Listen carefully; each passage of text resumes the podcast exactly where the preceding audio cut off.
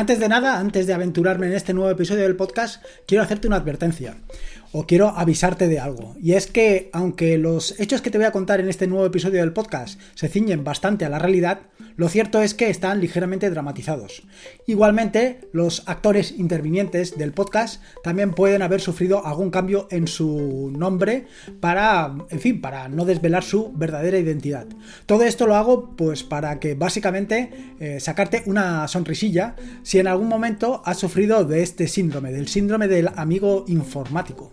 Y es que seguramente en algún momento alguien, algún amigo, algún conocido, pues se ha acercado a ti y te ha pedido ayuda, ayuda para instalar una aplicación, incluso para cambiar el sistema operativo y poner un fantástico Ubuntu en su equipo, o para cualquier otro tipo de cosa parecida, como puede ser cambiar la memoria RAM o añadir memoria RAM, cambiar un disco duro de estado de un disco duro mecánico a un disco duro de SSD, como es lo que me sucedió en este nuevo episodio del podcast, o cualquier otra cosa relacionada con el mundo de la informática. Y quien dice el mundo de la informática dice cualquier otro mundo parecido. Es decir, lo mismo puede ser si tienes conocimientos de mecánico. Seguro que en algún momento determinado algún conocido ha llegado y te ha pedido que le eches una mano. Vamos, que le eches una mano es que lo hagas tú, no es que no es que él te vaya a ayudar en nada, él como mucho te puede dar ánimos o incluso ni eso, incluso te puede poner una piedrecita en el ojo eh, para complicarte las cosas. Pero vamos, al final de lo que te quiero hablar es un poco del amigo informático y esto te lo voy a contar en base a una experiencia real que he sufrido durante vaya, esta semana pasada y que ha desembocado en lo que es este nuevo episodio del podcast. Así que nada, espero que disfrutes de este nuevo episodio del podcast y de esta pequeña aventura y desventura.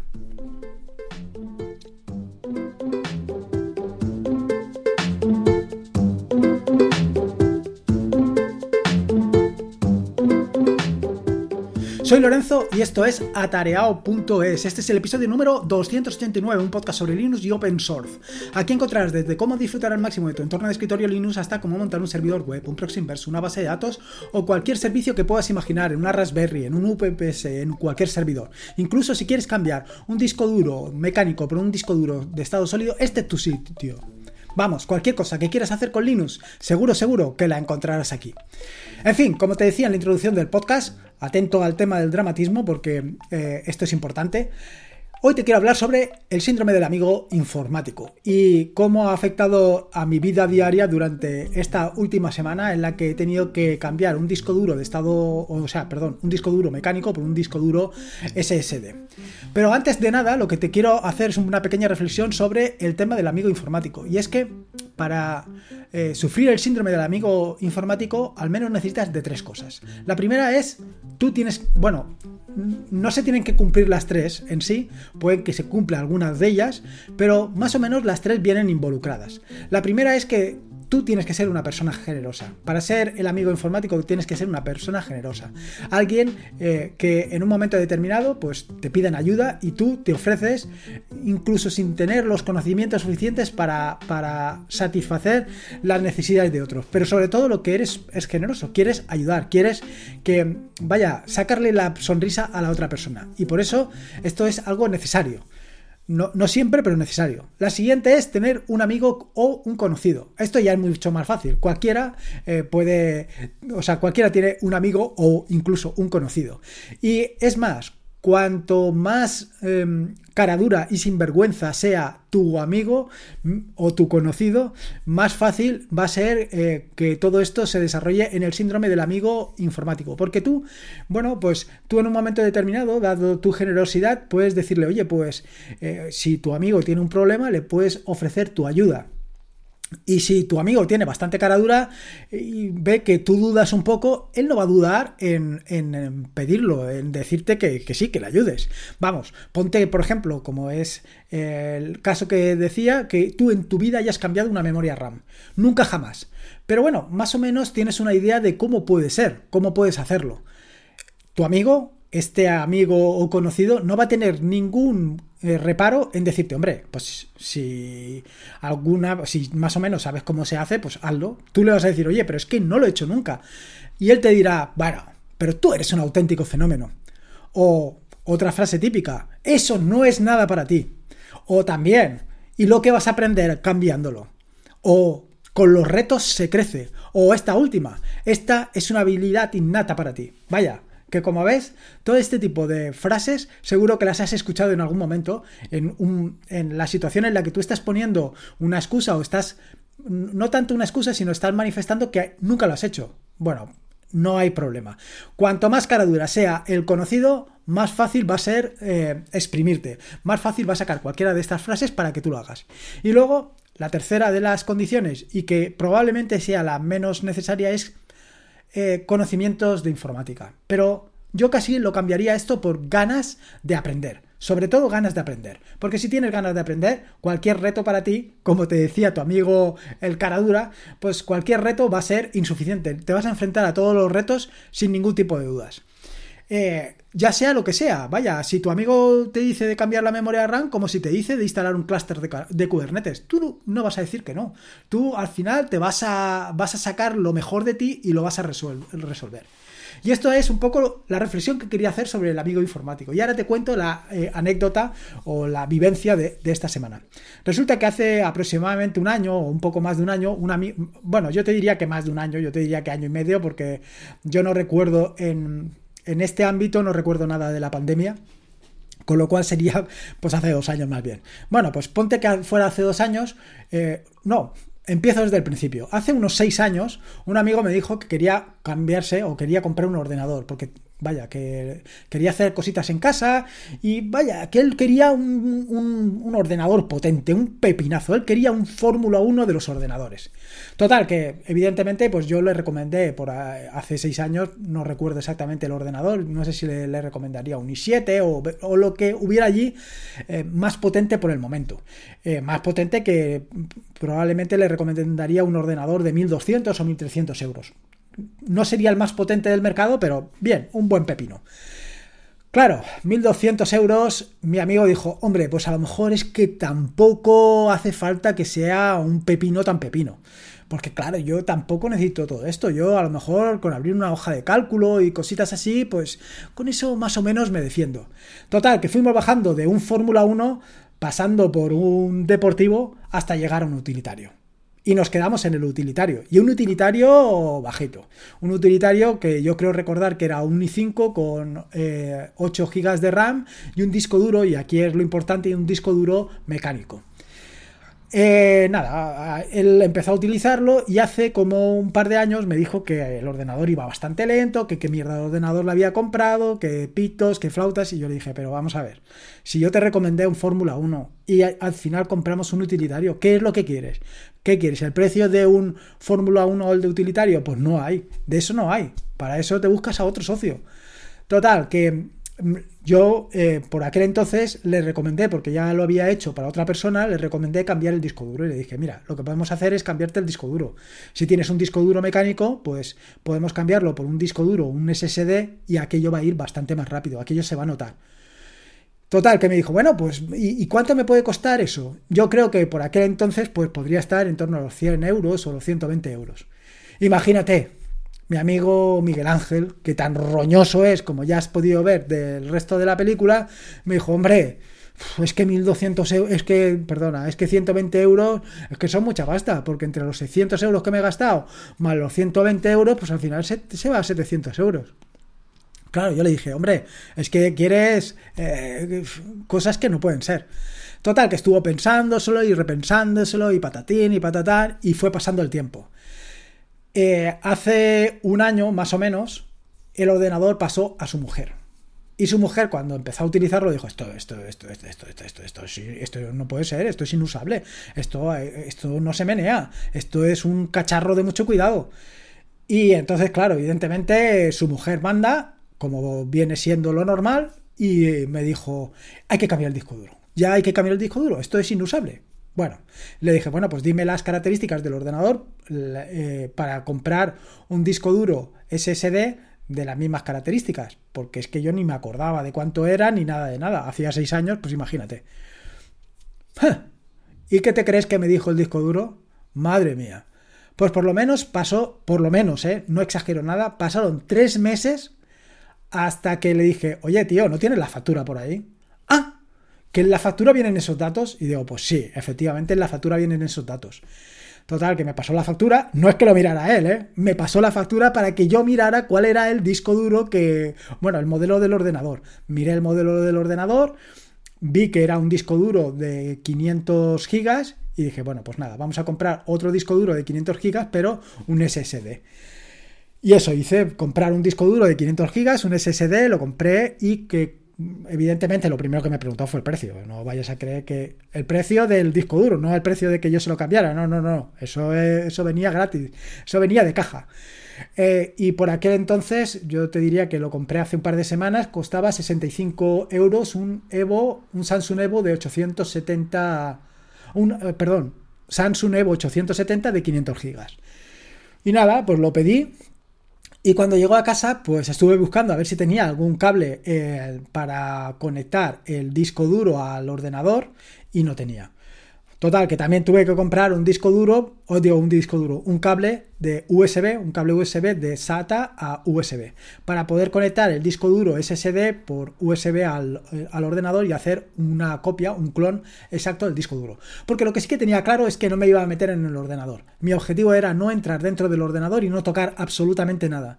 Porque lo que es indudable es que cuando tocas cosas, las cosas se estropean y cuando no las tocas no se estropean. Así que mejor no entrar en casa de nadie. Y ese era mi propósito, no entrar en casa de nadie. Hacer una copia, cambiar los discos duros y Santas Pascuas. Y ese era mi propósito hasta que me topé con el primero de los problemas, y era la BIOS. ¿Qué crees que podía yo conseguir entrar en la BIOS? Bueno, se me ha olvidado contarte que para hacer el clon del disco duro, pues iba a utilizar evidentemente clonecilla. Este fue el primero de los problemas que, con el que me encontré, que te contaré un poco más adelante, cuando consiga arrancar el ordenador, cuando consiga arrancar la BIOS. Bueno, voy a intentar arrancar la BIOS y yo estoy acostumbrado a utilizar F10 en mi ordenador. Con F10, cuando estás haciendo el arranque, salta la BIOS. Y ya desde el menú de arranque de la BIOS seleccionas para que el arranque se haga eh, desde el USB como primera opción, antes del disco duro. Bueno, pues no había manera. Ni F1, ni F2, ni F3, ni ES, ni F10, nada. Eh, como además tenía el teclado, eh, las teclas de F1 a F12 las tenía con, tecla de función, no sabía que tenía que utilizar la tecla de función o no tenía que utilizar la tecla de función. Estuve mirando en distintos foros del fabricante, tampoco, no había manera, hasta que buscando en internet encontré que para entrar a la BIOS tenías que hacerlo a través de Windows. O sea, una cosa que no me había sucedido nunca. Algo, algo, vaya. Hace tanto tiempo que no utilizo Windows que este tipo de cosas, bueno, que no utilizo, que no instalo Windows o hago cosas de estas, que, no, me había parado con esto. No sé, una cosa muy extraña. Bueno, total, que allá que voy eh, y bueno, pues cambio, consigo eh, iniciar el, el, ordenador para que arranque primero el USB, pongo el USB de clonecilla y no, no, no arranca. Digo, no entiendo nada. No, pero si lo he hecho como siempre. He hecho un DD para hacer la copia de clonecilla en el USB. Pues no funcionaba. Total, que al final lo tuve que instalar eh, a las bravas. O sea, lo, tuve que instalar. O sea, tuve que formatear el USB. Instalé dentro del USB clonecilla. O sea, lo descomprimí. Me bajé el clonecilla en formato zip. Lo descomprimí y hice el, eh, el USB booteable para que arranque directamente. No lo entiendo. Esto no lo había hecho nunca. Bueno, por lo menos yo no recuerdo haberlo hecho nunca. Total, que al final lo conseguí. Puse el equipo, eh, puse el USB, arrancó, puse el USB con, conectado al... ¿Cómo se llama? Al disco duro SSD y nada, no sé, en una en una tarde, bueno, en una tarde, no sé, en una hora o en un par de horas ya se había copiado todo. A todo esto tengo que decirte otra cosa más mi amigo Miguel Ángel, para colmo de males, me había traído el disco duro y el disco duro, el ordenador, y se le había olvidado el cargador. Otro fenómeno, es que es un fenómeno de la galaxia 4. Todo lo que toca lo borda. Así es que es una cosa bárbara. Vamos, yo digo, pero tío, ¿cómo me traes el, disco duro y, el disco duro el ordenador y no me traes el cargador. Si esto, si los, los portátiles no duran nada. Ah, que se me ha olvidado que tal, y ahora tengo que ir a mi casa. Y digo, mira, olvídate, olvídate.